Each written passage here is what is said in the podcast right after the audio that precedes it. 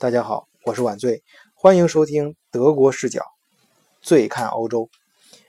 最近呢，大家可能在媒体上会看到一则消息，说默克尔阻隔失败，似乎将要引发德国乃至整个欧洲的政局动荡啊。那么究竟事情有没有这么严重呢？嗯，我们今天就跟大家聊一聊德国到底发生了什么事情，以及。对整个欧洲将会产生怎样的影响？首先，嗯，我们来看一看德国到底发生了什么事情。呃，就是在呃大选德国大选之后呢，默克尔所在的政党啊，嗯，在嗯议会中占据的席位虽然比例是最大，也就是说是第一大政党，但是并没有超过百分之五十。而一位总理呢，他必须获得绝对多数的选票。也就是半数以上，呃，那么这就要求默克尔必须拉拢再拉拢几个政党啊，以便他的选票能够超过半数。这次呢，给默克尔的选项呢，呃，有如下几个啊。首先，他自己的嗯政党是呃所在的是呃联盟党，所谓联盟党就是 CSU 和 CDU。啊，他自己所在的 CDU 和 CSU 这个这个联盟可以说是天然的一个联盟，他不用他不用担心啊。那第呃呃往后第二大党呢，就是社会民主党啊，这也是德国传统的一个资格非常老的一个党，他有自己他和。嗯，那默克尔所在的联盟党呢，他们之间往往是一个竞争的关系，所以也应该不在他考虑之内。往后呢是呃选择党，选择党是本次德国大选杀出来的一匹黑马，它是一个呃极右翼政党啊，就是是极端的极加上一个极字，极右翼啊。呃，这个政党呢，呃，可以说就不用考虑了，因为这个。他的政虽然这个政党自己一再对外宣称啊，说他们不是纳纳粹，希望大家不要误解他啊。呃，他们还是比如说他最近连续发文，就是他是呃非常积极的，愿意和中国、俄罗斯等一些国家搞好关系啊，发展这个外交。但是但是他的那个政策大家要非常清楚，他的呃他的政策呢是呃反对欧盟，呃反欧元。啊，反这个这个德国就是大一统的这个欧欧盟欧盟统一的这个这这这个这他是坚决反对的，所以说，嗯，他和那个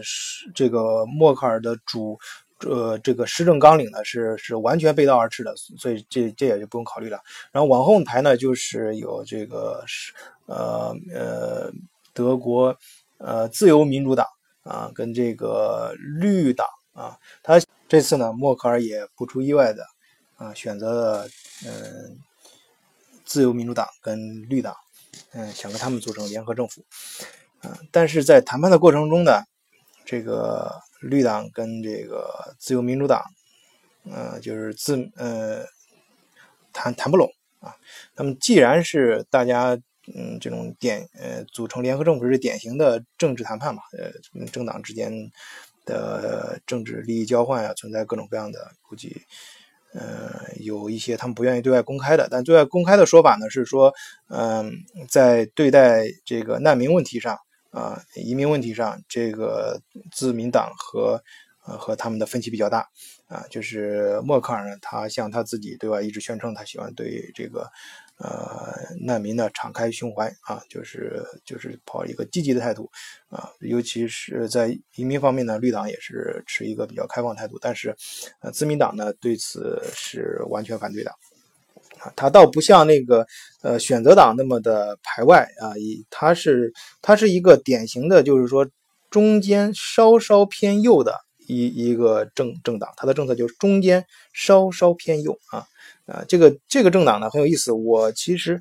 呃，也是有幸吧。有一次，呃，也是，反正也是碰巧啊。有一次，一个朋友正好他是在这个党里面的，他当他们组织一个活动，啊，请我和，呃，当时我在柏林，请我和那个，呃，柏呃一一个经济学专业的教授啊，我们两个分别做呃关呃做一做做各自做一个报告啊。当时我就我到他们总部之后，嗯，当时活动就是在他们总部柏林总部开的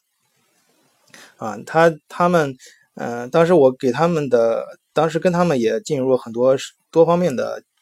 在活动中也经过多方面的交交流嘛。就他们这个政党，他们。自己就并不打算，呃呃，是做的多么大，就是人家他的对自己定位也非常清楚，他他们所在的尴尬位置就是代表着，呃，嗯，他们就是自己对自己定位啊，自己对自己的定位就是代表德国的精英精英阶阶阶层这一块就是中产阶阶级和中产偏上的啊，就资本，当当然实际上他们就是代表资德国资本家这，呃，这个。阶阶阶阶层，所以说他们他们肯定不至于像嗯非常极右的这种选择党那样去排外啊反对统一，因为对于这个德国的精英阶层啊跟和有识之政政政治的主流思想，他们还是非常的看得非常清楚的，就是德国必须是呃坚定不移的推动这个呃欧欧欧盟的统一啊呃。呃，这样子的话，因为德国本土的太小了，它这样的话在整个国际中才会力量才才会显示出来。然后它的国内的经济，它因为德国是一个外向型经济，它它它每年它的它必须靠大量的出口啊，它制造的它的制造业才能消化掉，制造的产品才能消化掉。所以说它，呃，这这个大家看得很清楚。所以说这个。这个政党呢，它代表着这个精英阶层，他们是是明白这点，所以他们并不反对，他们是可以说是完全支持啊，这个欧元呢，还有欧欧嗯欧盟欧盟的进一步统一啊。但是，嗯，在移民在这两年，就是默克尔推行的这个呃难民问题，还有移民问题，特别是难民问题，呃，这个大量涌入的难民已经。我已经严重这个威威胁到他们这个，呃，就产生了很多负面的影影响吧。关于难民问题，我们回来可以专门，因为专门再做一期节目啊。这个，呃，这里就我们就是，也就是简单说一下，就是他，呃，主要就是在这个，嗯嗯，在社会治安呢，还有一些。呃，信仰呀什么？因为他们大家要理解这个难民有一有一个非常关键点，就是这个这个来的难民呢，他不是像以前一样东欧呀，还有其他一些呃亚洲国家过来的，他是主要是穆斯林。穆斯林他过来之后，他们是一个很难被同化的一个民族。他们来了之后，他们往往会非常坚守自己的那个文化，然后到德国之后会宣扬他们的自己的这一套。啊理论啊，大家当然并不陌生啊，在新闻上经常看到一些不愉快的事情，嗯，但是，嗯，结果呢，就是说给是给不光是德国啊，特别其实意见最大的是，呃，像瑞典呢，还有普呃匈牙利啊，呃希腊呀，这些就是离他们稍微近更近一些的啊这些国家，他们呃这呃这样子呢就。就就导致就是说，嗯，现就是，呃，这个 F P，呃，F D P 啊，就是自由民主党，他这是坚决是反对的，啊，这这个事情，嗯，完全不同意，啊，那么，嗯。当然，这是一个对外公开的说法啊，对外是因此他们谈崩了啊，对外公开是这样说的。当然，我相信他们作为一个政治谈判，它内部肯定还有很多一些一些利益交换啊，可能有很多是不便对外宣称的啊。但总而言之，嗯，结局就是呃，默克尔呢这一次组呃组建联合政府失败，这个事情呢，呃，是在二战之后德国历史上。啊，第一次发生。以前呢，就是在呃议会选举之后呢，呃呃组也也经常出现这种联合执政啊，联合政府，这很正常。但是呃从来没有失败过，没有组阁失败过。呃，这无非是时间长短，你平均来说四十天之内就这事儿就搞定了啊。但是这次呢，就是谈了连两个月时间都不到就谈崩了啊，直接直接就谈崩了啊。呃，这样的话就会，这样的话对于德国来说，他就面下一步呢，对默克尔呢，他就面临三个选择啊，就是第一，呃，他嗯，找绿党呃组成少数派政府啊，或者说是他，或者说是他可能呃是自民党跟绿党这两个小兄弟尿不到一壶里去啊，他们就是反正他俩不能在一块儿，不共戴不共 不能同同政府，所以说呃那找其中一个，他无论找谁组成的政府都是少数派政府。呃，少数派政府是也是个是，也就意味着什么意思？也就是说，他在议会中占据的席位是少数啊。那么他当选下一步当选总理呢？他就不能够以多数，呃，就是说，呃，不能够至至少是不能够非常有把握。有可能在投票的时候，人家有人也也也投他啊，但是他就是他不能够非常有把握的，就是拿到。这绝对多数的选票啊，在议会里面，嗯呃，这是这是不可以的啊，呃那呃那那是什么意思呢？呃，这里我们就不得不再稍微插一嘴啊，就是大家知道德国在呃德德国还有一个非常微妙的一个政治人物，就是德国总统啊，呃，就名义上讲，德国总统是。呃，是国家的象征，是国家元首啊，但实际上他的权，他基本上没有什么权利，他他就是一个象征啊。这个类似于啊，可以理解为就是说，德国呃二呃二战就是希特上台之后，就是呃不是一战之后啊，就是德国的皇室没有了，不能像英国那样有一个皇室代表国家作为元首，那么呃。就是大家选出来一个总统啊，就定期会选出来一个总统，总统呢就就是类似的把它看成一个就是这样的一个作用啊，类似于皇室一样，它象征着国家，没有实没有实际权利，所以实际权利都在德国总理的手，呃，政府的实际的权利都在德国总理的手手手里面。但是这样一个象征性的职位呢，在这个时候，就是当他阻隔失败。这个时候，它就它的作用就显示出来了，啊，就是首先呢，这个默克尔呢，只能就是首先他必须是向总统汇报啊，呃，不好意思啊，这次阻隔失败，啊，那么这个总这个总统呢，他根据德国这个法律规定啊，总基本基本法，注意是基本法，就是最高的德国最最最权力最大这个法律，根据这个这个法的规定。总统在这个时候，总统有权提名总理人人选，但是也要获得议会过半的支持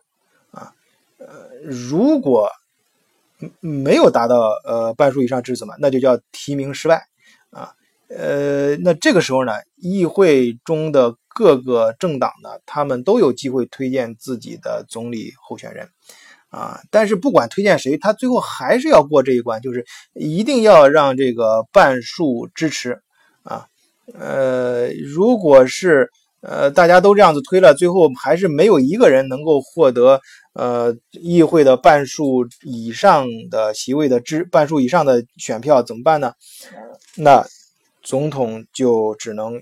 呃解散议会啊，宣布重新进行。呃，全国就是在全国这个大选重新重重重来一次，重新搞。呃，所以说呢，这就是德国政局先面临的第一种可能性，就是我们假设在这个关键的时候，咱们这个德国总统啊大显神威啊，通过他个人的斡旋啊，这搞定了议会的各个政党，呃，以少数政就是少数政党啊联合，就是没有过半。数的啊，就是席位没有过半数，他们两个加起来没有过半数，不管这个默克尔找谁，他们加起来还是没有过半数。但是少部分就叫做少数派政府吧，啊，是他尽管就是他就是在总统的帮助下，他还是当选了总总理，但是是属于一个少数派政府啊。那这个他是默克尔是。呃，可以说他是很难接受的啊，这第一种可能，因为少数派政府就意味着你以后的执政啊什么，那就经常会有人出来给你抬杠子，你你很难推行你的政政政策，而且，呃，名不正言不顺吧，啊，这没有默克尔已经第四这一次如果是成功连任的话，那就是第四次连任了，他呃，老婆子搞就是这个老奶奶搞了一辈子政治啊，那不想在最后的时候搞得这么狼狈啊。嗯，啊，第二种可能是什么呢？第二种可能是找这个呃第二大第二大就是议会里面的第二大政党啊，社会民主党组阁。社会民主党呢，嗯，到目前为止啊。他还没有明确表示说是拒绝跟那个，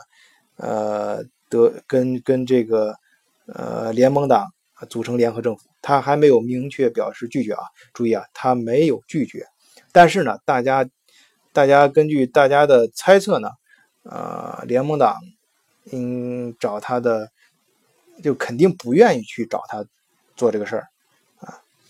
呃，那么。第三种可能呢，就是刚才给大家解释了，那所以那在总统的斡旋下也没搞定这事儿，那只能重新进行大选啊。呃，面临这三种可能啊，呃，所以很多媒体都说，呃，就是现在德国政局处在。动荡之中啊，很大的不确定性嘛，只要这么说，啊，那这种影响呢，其实确实存在的。首先，这个表现在这个呃德国主导的这个欧元，它嗯对美元呢已经贬值，跌幅呢已经超过了百分之零点六，对日元的跌幅已经超过了百分之零点五，啊，这在经济上，首先因为呃这个嗯欧元嗯。欧元区这个主导力量肯定是德国嘛，然后是它，大家对德国产生了影响，就波及到对整个欧元地区经济，呃，货币欧元这个也是一个欧，这对就是一个经济的一个重要的一个信心，对经济信心的一个重要表达方式啊，可以说是，所以说欧元的下挫啊，这可以说是表现了这件事情对经济上的一个影响。啊，但实际上呢，我在根据我在德国的呃生活和观察，嗯，并没有嗯这么影响，嗯，并不像媒体所传达的那种感觉啊，完全不一不是不是这样，啊，因为因为德国其实大家对这个政治。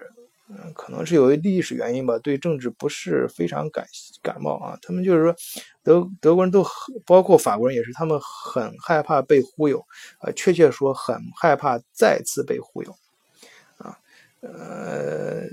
当然，但是对于从政，如果是纯从从这个纯政治的角度来看呢，大家就是欧盟的其他几个国家，现在肯定是希望能够，呃，德国能够。比较稳定啊，啊，就是至少它的旗帜鲜明，很稳定。这样的话，小兄弟们就知道该往哪里走了嘛，啊，做事该怎么做，啊，因为呃，在呃，我们就是呃，我先给大家说一个很有意思的事情，就是嗯，欧欧盟。就是欧债危机之后呀，大家都觉得好像是啊，德国欠了很多债啊，就欧洲欠了很多债，呃，受了很大很大损失啊。其实，在呃欧债危机之后呢，呃，德国的经济啊，非但没有呃下跌，反而更强了，而且它在欧盟中的地位啊，是更加不可撼动了。呃，再加上这个呃，去年这个呃，英国脱欧啊，现在欧盟里面主要那就是看德国跟法国，当然法国比德国还是差距比较大的啊。呃，其实主要就是看德国，因为呃，欧债危机之后，呃，欧欧盟其他很多小兄弟，当然了，我们就是呃说那个 PIGS 啊，就是这是一种很玩笑的说法，嗯，就是说这。靠地中海沿岸的这个，像希腊呀、意大利啊、葡萄牙呀、西班牙这几个国家，嗯，他们，嗯，他们的经，他们很多，嗯，他们向他们向欧盟中央银行借借款啊，去去维系他们本国的一些经济，呃，财政赤赤字，嗯，但这个钱呢，实际上大部分都是从德国出来的啊。所谓的，但欧盟欧债危机之后，他们他们的本。本国的财政啊，将受到呃开销将受到呃，欧盟中央银行的严格监控啊，实际上就是受到德国的严格监控。也就是说，以后你在欧盟内部小兄弟花钱，你你不是说你想怎么花就怎么花了，你这个老大要告诉你，你这个钱怎么花啊？再加上这个新今年这个马克龙上台，就法国的那马克龙个性很足啊，小伙子干头。嗯，就是很年轻啊，呃，干头干劲也非常足啊，个人形象也很好啊，大家对他都寄予厚望。他就是上台之后啊，非常拥护这个默克尔的呃欧欧欧欧洲欧洲统一的政政政政策啊，想嗯呃就是想想搞这个呃对内，我们要欧元进一步就是扩大欧洲央行的这种呃权利。啊，然后是呃法律法规啊，还有统一呃欧盟内部统一这个呃税法各种制度政政策进一步统一啊。对外呢，我们要呃欧呃我们欧盟呢要要有一个联合自自己的一个军队啊。对外，那这样的话呃，当然去年去年这个呃欧洲宪法。被法国给否定啊，那是，啊，去年去去年啊前年的事了啊。但是今但是呃但是你可以明显感觉到马克龙是也是呃是亲呃所谓的亲欧派吧。他虽然当然他他自己是不承认的啊，但是他是呃他是想想把欧也是看到欧洲只有呃欧盟只有联合起来，他们的力量才能才能变得强大啊。那呃那默克尔。那看到这个小伙子，当然非常很高兴了啊！那本来是就是说，他想着这次他连任之后，跟这个呃马呃马克龙啊，呃这个德国也是德国欧现在欧盟内部啊绝对的这个老大老二的地位，嗯呃联合一块儿做他们想做的事情啊呃，但是没想到呢，他现在他自己的是否能够连任总理这个事情，现在还要打上一个问号啊。嗯，但是呢，呃，大家要看到的是什么呢？我想说的是，呃，它它的影响不，呃，不是说像大家想的那样的用动荡或者是一下子没有了方向这个呃因为我觉得不管下一任德国总理是谁，或者是说他是一个小小政府，大家应该看到在。或许就是什么，你比方英国脱欧啊，还有是是不是飞出什么黑天鹅呀，或者欧债危机什么事情？其实抛开这些现象，大家应该看到欧盟的统一，就是欧盟越来越像一个国家，这个方向跟这个趋势是非常明显的，而且是绝对是呃欧洲，就是至少是德国跟。法国政治的呃政治家的主流思想。啊，我这期节目呢，主要就是想表达这个观点。啊，这个这是仅代表我个人的观点啊，这个我相信很多人不同意，但是呃，我希望呢，就是大家可以考虑，首先是大家从经济方面来讲啊，经济上大家看到有欧债危机，各种各样乱象，欧欧元也不稳定啊什么的，但实际上呢，它的。它的欧元的它的权力是在更加的集中，然后就是说，呃，欧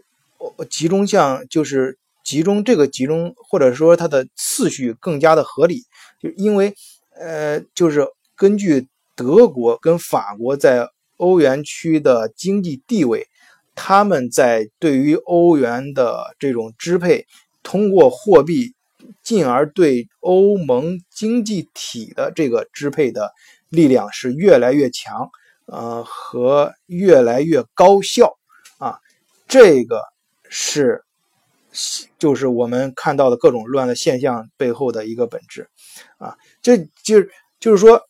嗯，有这里面我提到，顺便想想提一个事情，也是我这一期节目题目中提到的一个区块链，就是区块链在国内现在非常热嘛。大家有没有注意到，在呃，就是呃，在今年上半年，呃，或者今年年初的时候，其实欧盟啊，作为比特币的交易市场还是非常呃，比特币啊是现呃是区块链的一个呃货币，呃，就是区就是应用区块链技术的货币。呃之一，而且也是现在最最主要的一个呃嗯最主要的一个数字货币啊。我们所以它举比特币在欧盟的交易，在欧欧欧洲啊，它它的交易在整个全世界其实连都不占到百连百分之二，就是百分百分之三都不到啊。但是中国全面禁止比特币交易之后，呃。欧盟一下就活跃起来了啊！大家都到欧欧洲来，因为在欧洲央行呢，它虽然说对对这个比特币的评价是一个消极的态度啊，呃，但是呢，嗯，它并没有反对啊，它它它没有像嗯嗯像像像其他就是说像美国和中国那样对它进行非常严格的这种控控控控制啊。这，这就是说呢，这就是这种事情呢，就发生在啊这种欧盟这种现在的这种这种很微妙的一个政府状态，就是大家就是他们看到了，他们必须要有，因为比特币大家知道，它这个是一个呃可以说是去它是去中心化啊，我们回来我们可以单独做一期节目，但是它但是在这个在这件事中间呢，它肯就是对于一个强。强力的政府，就是说政府想有所作为的，肯定是不喜欢看到比特币这种东西存在的，因为它去中心化，而且它产生大量的这种不可追踪的交易啊，那那肯定会有一些恐怖分，呃，就是大家知道有一些恐怖分子啊，或者是一些呃国际上一些不太好的一些组织，会利用它去洗钱呀什么的，这做这些事儿，那所以说，呃，但是欧洲央行呢，它。反他不喜欢，但是他也不能够禁止，啊，所以说，呃，这就是，呃，这就是说明他们现在呢，他们的方向是肯定是想把欧洲央行的力量加大，这样的话可以去控制这个交易，啊，那控制这种事情的发生，就是你其他政府能能禁止的，我也能够禁止啊，作为一个政府，啊，这这也就是他这。这这这里也就是说，大家也可以看清楚啊。如果是有区块链技术感感兴趣的，其实你们应该多关注一下欧洲，因为现在，特别是现在默克尔阻隔失败之后，啊，呃，他们的政局不稳，他就更没有，呃，就是更没有心思吧，更没有呃这种政治方面的精力去去做这个事儿了。因为只有德国的呃。这呃阻隔呃成呃就是政局稳定，然后方向清晰，大家知道小兄弟们知道往哪走之后，欧盟议会这边才会定定完之后，然后是整个欧洲啊加上那个法国，就是马卡龙上台之后，这整个方向那就早就已经很清晰了啊，那呃这样整个欧盟就这就就。就可以去，就可以来该以前没有精力顾及的事情就可以去干了。在这之前啊，大家多就要像做区块链的，像搞比特币交易的什么，在欧洲你就可以，呃，怎么说呢？就是这个时候正好是处于大家没有精力去管你的时候，那你就赶快抓紧时间啊，做关注一下，可以在欧洲市场做做一点啊，做你想做的事儿啊。啊，这往事，因为我自己也接触到很多这做这个生意的生嗯朋友啊，在这里不不不就不展开说，有朋友感兴趣的话，我们可以单独聊啊。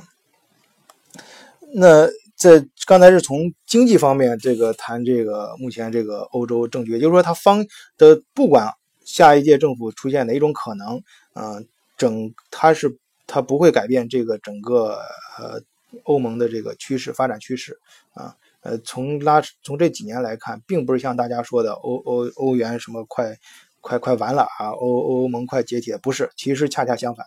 啊。从政治角度来看呢，啊，这个欧欧洲就是欧呃英国脱欧之后啊，特朗普上台，大家传统意就是。至少西方主流的思想是认为这个呃川川川普是一个民粹主义啊，这个新这个默克尔呢是现在西方世界啊民主啊这方面这种政治思想的一个旗帜了，那成为一个就是说一个大家都认为他是西方呃政治家里面一个呃一个旗手啊，一个大家都很非常的。呃，至少媒体主流媒体都非常的，呃看好他啊，希望他能够呃在政治方面啊，嗯，就是做更多的事情啊，做关于民主方面不要搞不要走民粹这条路啊，就是那这样在这这这这这其实呢是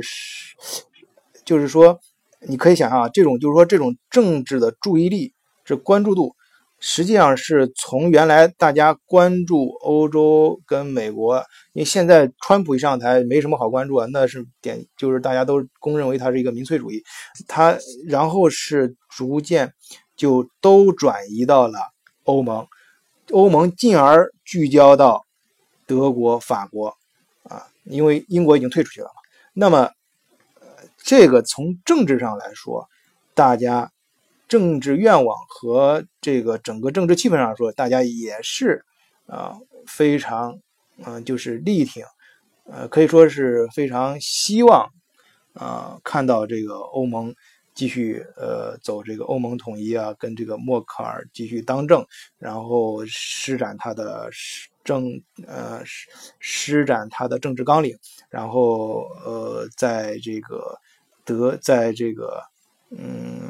德法的这个努力，共同努力下啊，嗯，这个西方这种政治思想啊，得到进一步的表达和和至少是呃更加坚定的发展下下发发展啊，所以所以说这个从啊这这个经济和政治两方面呢，就是可以我看到的，只是至少在我经过就是抛去那些表面的一些乱象之后分析的。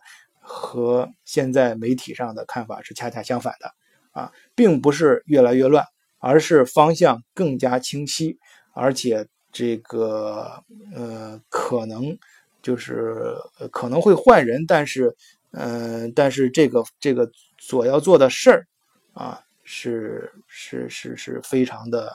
稳定的啊，这好了，呃，谢谢大家收听啊，这次节目就到这里。